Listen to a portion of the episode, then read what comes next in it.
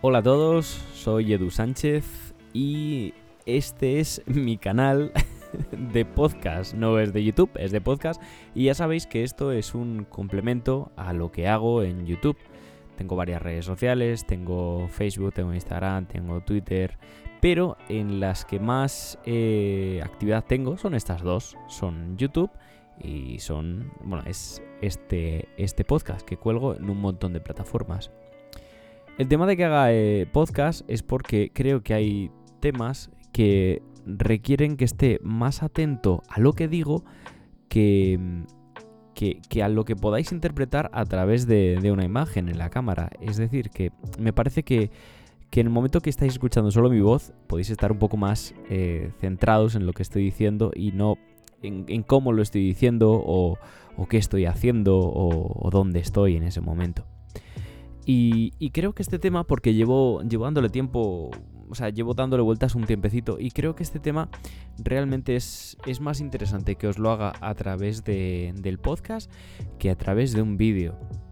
Porque creo que es algo que es bastante relevante a día de hoy. Bueno, bastante relevante, por no decir que este es el, este es el punto eh, eh, en el cual es el, a ver cómo, me expreso, es el, es el punto eh, que debería ser una referencia, que, todo debería de, girar alrededor de, ese punto a día de hoy. Y me refiero, de, me refiero a algo tan claro y que conocemos todos tanto como es la, la situación del planeta, la situación, el estado del medio ambiente a día de hoy. Bueno, lo primero que quiero que entendáis es que eh, no os voy a soltar el rollo ecologista porque no va conmigo. Y creo que estoy más centrado en este podcast en, deciros lo que yo haría. ¿Cómo lo haría yo? Y quiero que entendáis lo siguiente. Cómo lo haría no significa que sea lo más adecuado para hacer amigos. O sea, seguro que muchas de las soluciones que hay eh, no iban a gustar a prácticamente nadie. Pero quiero que entendáis una cosa, no hay plan B. O sea, el planeta es el que hay, no hay una opción B, por lo menos a corto plazo. Y, se está yendo toda la mierda a una velocidad increíble. No solo eh, se está contaminando, sino que se está contaminando más todavía. O sea, de hecho, he visto en las noticias que no me gusta verlas, pero bueno, estaba haciendo zapping y ya os contaré en otro podcast o en otro vídeo que yo no veo noticias, no me gusta eh, ver cualquier cosa que me, que me intente desmoralizar, yo tengo mis líneas y tiro para adelante.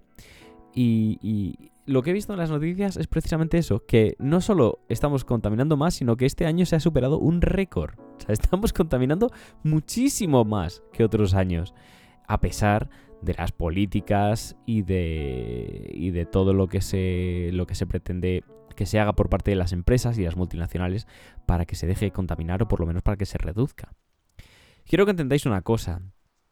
Esto es una sangría. Esto es como si, eh, como si vosotros os encontráis a una persona en el medio del campo con, un, con una herida abierta y se está desangrando. Esto es así de gráfico, pero esto es una realidad. Lo que pasa es claro, que el planeta no sangra. El planeta simplemente vemos cómo va empeorando poquito a poco y como es muy poquito a poco, pues no nos damos cuenta. Pero realmente sí que os estáis dando cuenta. Los inviernos son distintos, los veranos son distintos. Hay sitios donde llega el frío antes, hay sitios donde llega el frío después. Hay lluvias torrenciales que, bueno, siempre, siempre salen noticias de, que este año ha sido la peor, la peor lluvia torrencial que ha habido desde hacía décadas o la peor sequía desde hacía décadas. O sea, esos son los síntomas. Y va a peor sea, no hace mucho tiempo que no hay un año estable. Entonces, volviendo al, ejemplo de, una persona que nos encontremos en el medio del campo desancrándose. Volviendo al ejemplo súper gráfico que os estoy poniendo, si llega un médico a atender a esa persona, lo primero que hace es intentar parar la hemorragia. Lo último ya es que si tiene un arañazo, que si tiene una contusión o un golpe o lo que sea.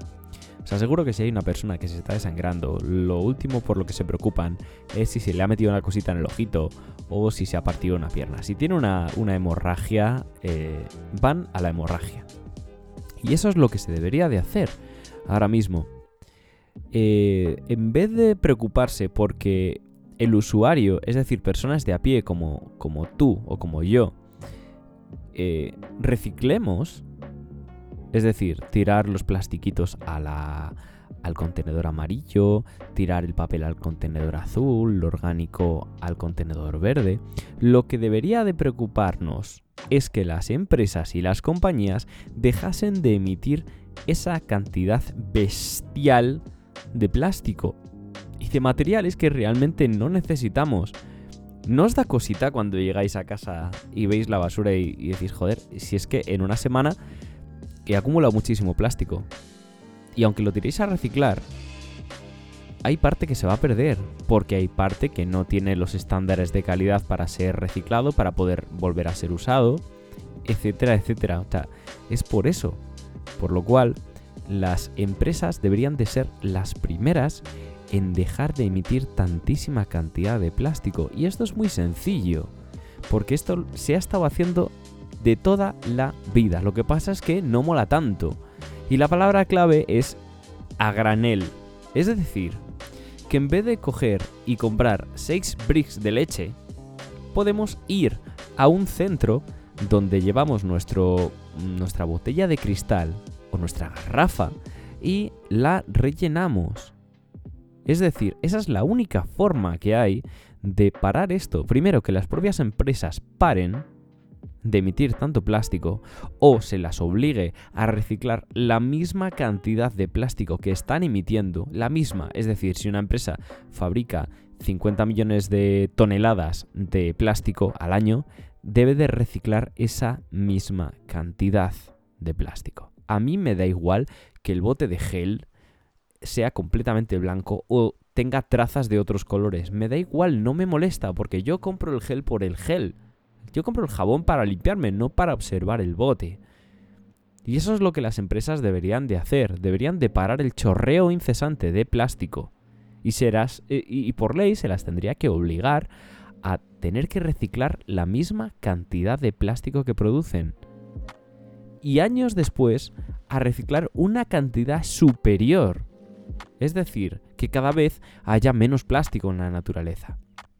Y nosotros, como usuarios, lo que deberíamos de hacer es usar más el a granel. Es decir, si vamos a una carnicería, en vez de coger y comprar la carne picada en un, en un, en un recipiente de plástico, pues pedirla y que nos la den en nuestro propio recipiente que nosotros lavaremos en casa o lo que sea. Y me diréis, no hombre, si vamos a la carnicería, también tenemos un papel y una bolsa de plástico. Ya, pero volvemos otra vez a la misma. Tendríamos un papel y un plástico. Y eso es un jaleo porque volvemos a aumentar el ciclo. Volvemos a entrar dentro del ciclo de reciclaje que estáis viendo, lo estáis viendo, que no está sirviendo. Reciclar no está sirviendo. ¿Está minorando el daño al planeta? Sí, lo está minorando.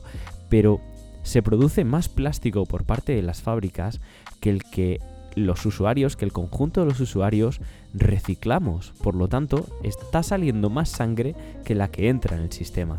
Así que el planeta no puede aguantar eso. No, es que no puede aguantar eso, es, es imposible. Esto por parte de... Esto si nos referimos al tema de plásticos, ¿vale? Ya habríamos terminado con el tema del plástico. Esto, bueno, no, no habríamos terminado realmente. Aquí viene eh, otra cosa que se me ha ocurrido a mí. Ya me diráis si es buena idea o es mala idea o, o qué pensáis. Pero creo que sería muy buena idea tener un sistema de reciclado en casa. Y no me refiero a, un cubo para tirar los plásticos, no. Me refiero a que si los plásticos que tenemos en casa estuvieran bien identificados, o supiéramos identificarlos, podríamos tener en casa nuestra propia trituradora de plásticos, que sería pues como un electrodoméstico más, y poder tener nuestra propia impresora 3D en casa, que ahora parece toda una locura y tal, pero imaginaros que simplemente fuese un electrodoméstico más, donde tú colocas el rollo de plástico y dices, pues oye, mira, viene alguien a cenar y necesito un plato más. Tocas, seleccionas en un menú el, elemento que tú quieres, es decir, quiero un plato, quiero un vaso, le das a imprimir y en un par de horas tienes ese elemento. Digo en un par de horas, porque ahora eh, tardas eso en imprimir algo, pero con el tiempo, con el tiempo tardarás mucho menos. Bueno, un par de horas no, en imprimir algo realmente se puede tardar 10 o 15 horas. Pero con el tiempo, en minutos vamos a tenerlo. Fijo. Esto de la tecnología ya sabéis que avanza a una velocidad increíble. Así que eso es lo que haría yo. Primero, parar el chorreo de plásticos por parte de las empresas. Y segundo, eh, hacer que nosotros mismos seamos los que reciclemos. Y no me estoy. No, os estoy diciendo proyectos cudres de voy a hacer un collar con tapones de cajas de leche, sino poder usar el plástico de verdad. Eso esa es la forma que hay de parar el daño a la naturaleza que estamos haciendo. ¿Mola? No mola. Hay muchas empresas que obviamente no les va a molar esto. hay muchas empresas que reciclan pues por, de, por poner la pegatina, decir, hey, nosotros reciclamos. No recicláis una mierda. O sea, tenéis que entender que no recicláis nada en comparación con todo lo que estáis produciendo. Hay compañías de tecnología, por ejemplo, Apple. Apple está empezando, está empezando a, usar eh, materiales reciclados. Y eso es increíble porque la cantidad de toneladas que se emiten al medio ambiente de aluminio, de oro, de coltan, que es un mineral que se usa para, la tecnología. Que hay muchos follones. Si luego escribís eh, coltan en Google, vais a, vais a quedaros un poco locos con lo, que, con lo que os vais a poder encontrar. Todas esas cosas se pueden reciclar, pueden volver otra vez a ser usadas. Sabéis que a mí me gusta mucho reparar y creo que es una forma muy adecuada de reciclar, que es reparar. En vez de coger algo y tirarlo, voy a intentar repararlo.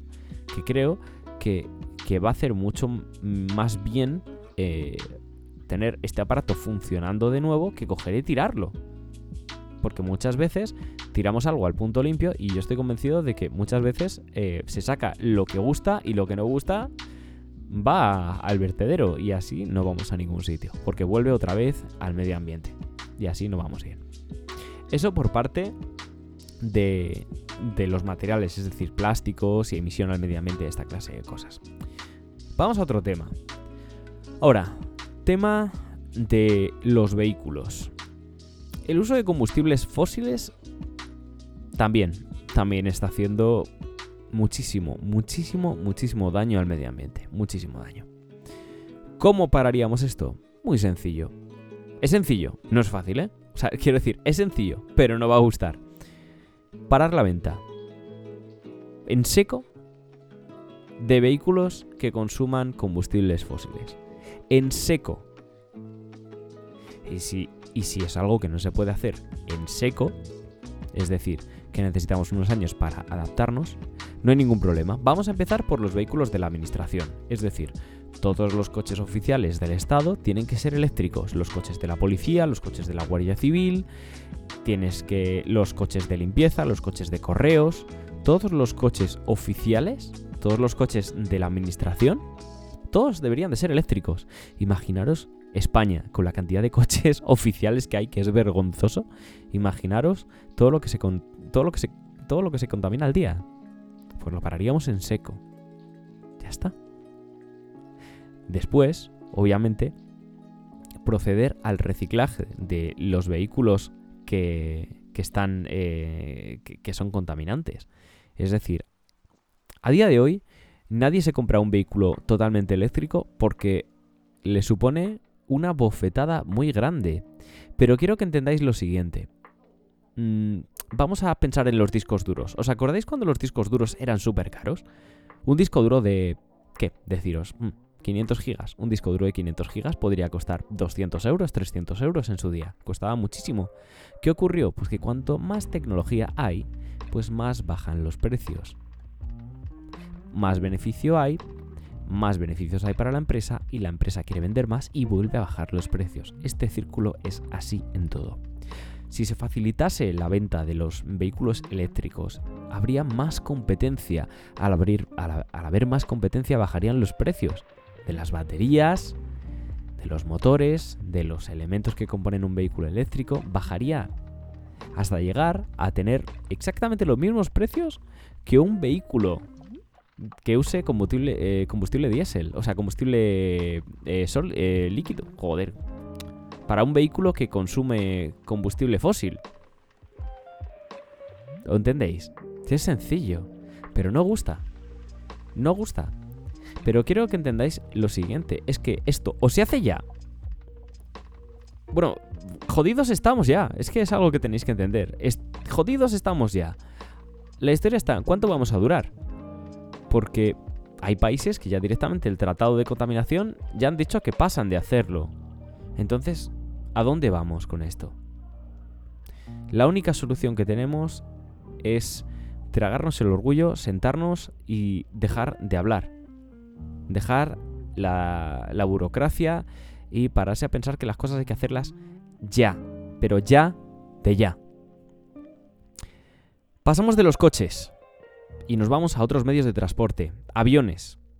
Los aviones eh, consumen queroseno.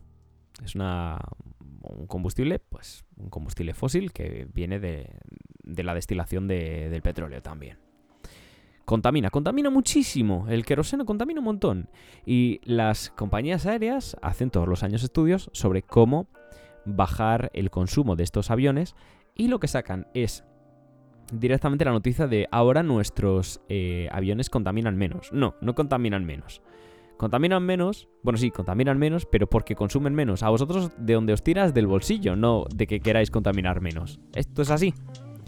Así que la solución al tema de que la gente no use aviones es fomentar otro tipo de transportes. Y me vais a decir, ya Edu, pero es que si yo quiero ir a Nueva York desde Madrid, yo no voy a ir en, en, no puedo ir en tren o no puedo ir en coche o si voy en barco voy a tardar un montón. Ahora mismo se está desarrollando un tipo de transporte que si las administraciones y los gobiernos se les ponen la punta a la nariz, echar un cable, puede ser brutal para el futuro del planeta. Este transporte se llama Hyperloop.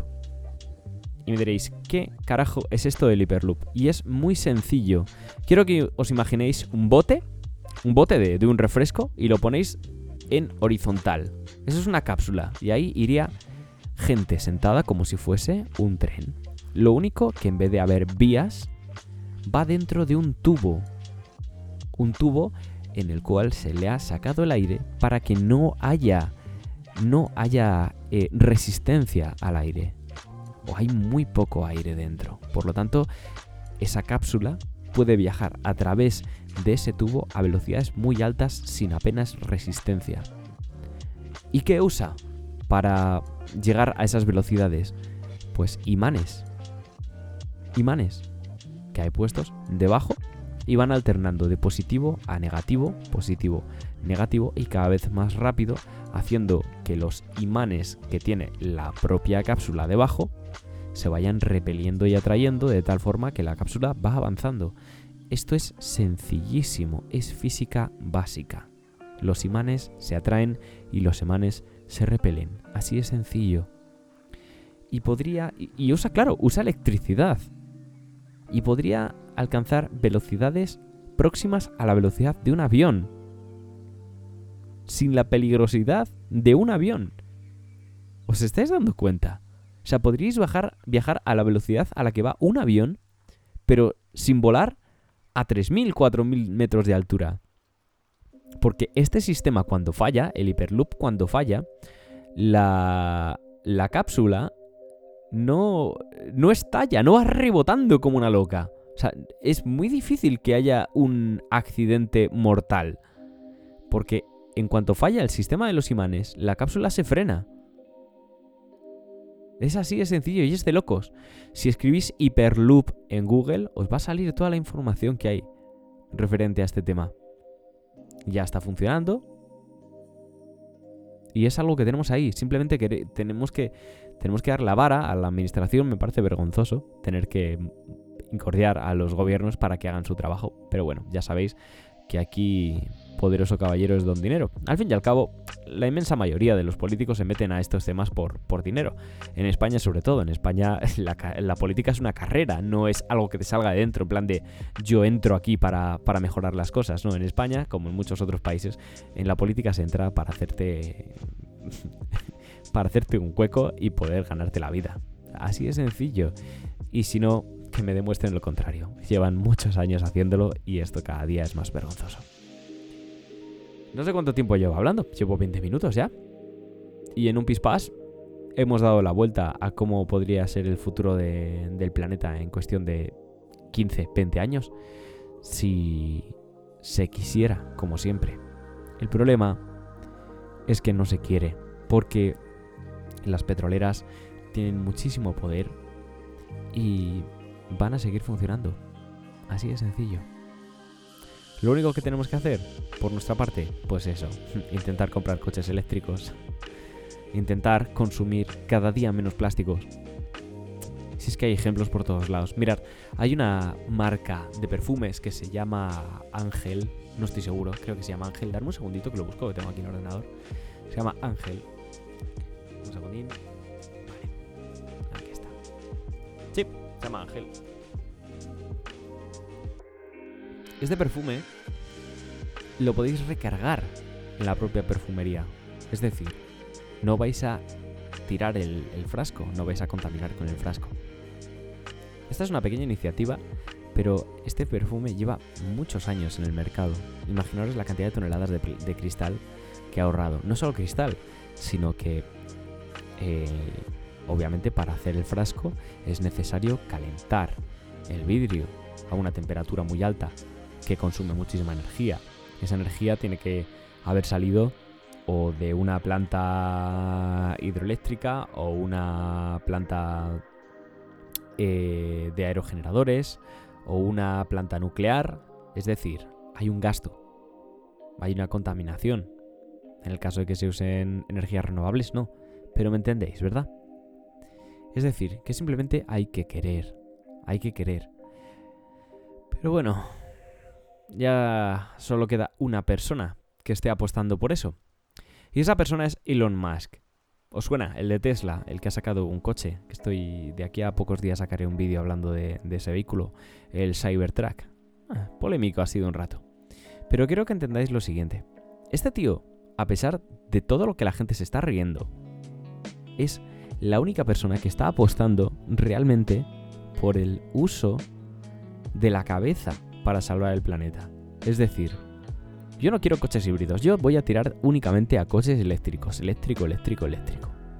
Pero es que está tirando la casa por la ventana en cuestión de proyectos. Está haciendo un montón de, proyectos, pero muchísimos. Bueno, de hecho quiero deciros una cosa. El Hyperloop pertenece a Tesla. Así de sencillo. Este podcast eh, no está planeado ni nada. Este podcast no tiene ni guion. Simplemente es un montón de ideas que tenía en la cabeza que quería dejaros ahí. A ver qué pensáis vosotros. Porque al fin y al cabo, yo solo digo las cosas y vosotros sois libres de pensar y de interpretarlas como queráis. Creo que el futuro de nuestro planeta está comprometido, si no es el presente ya, hay muchísima gente que, está sufriendo las consecuencias y simplemente porque no lo veamos a día de hoy, es decir, porque no nos afecte en persona, simplemente tenemos que poner las noticias y ver la cantidad de inundaciones y de tsunamis y de problemas que hay en todos lados. Falta de lluvia, exceso de lluvia, cambios de temperatura bruscos, muy bruscos. No sé es para pararse a pensarlo. En fin, nos vemos en el siguiente podcast. Bueno, nos escuchamos en el siguiente podcast. Espero que nos haya puesto la cabeza como un globo porque esto ha sido un pelín denso. Pero bueno, simplemente os digo, yo soy así y es como me vienen las cosas. Nos vemos en el siguiente podcast o en YouTube. Un besote muy fuerte, un abrazo muy fuerte. Chao, chao.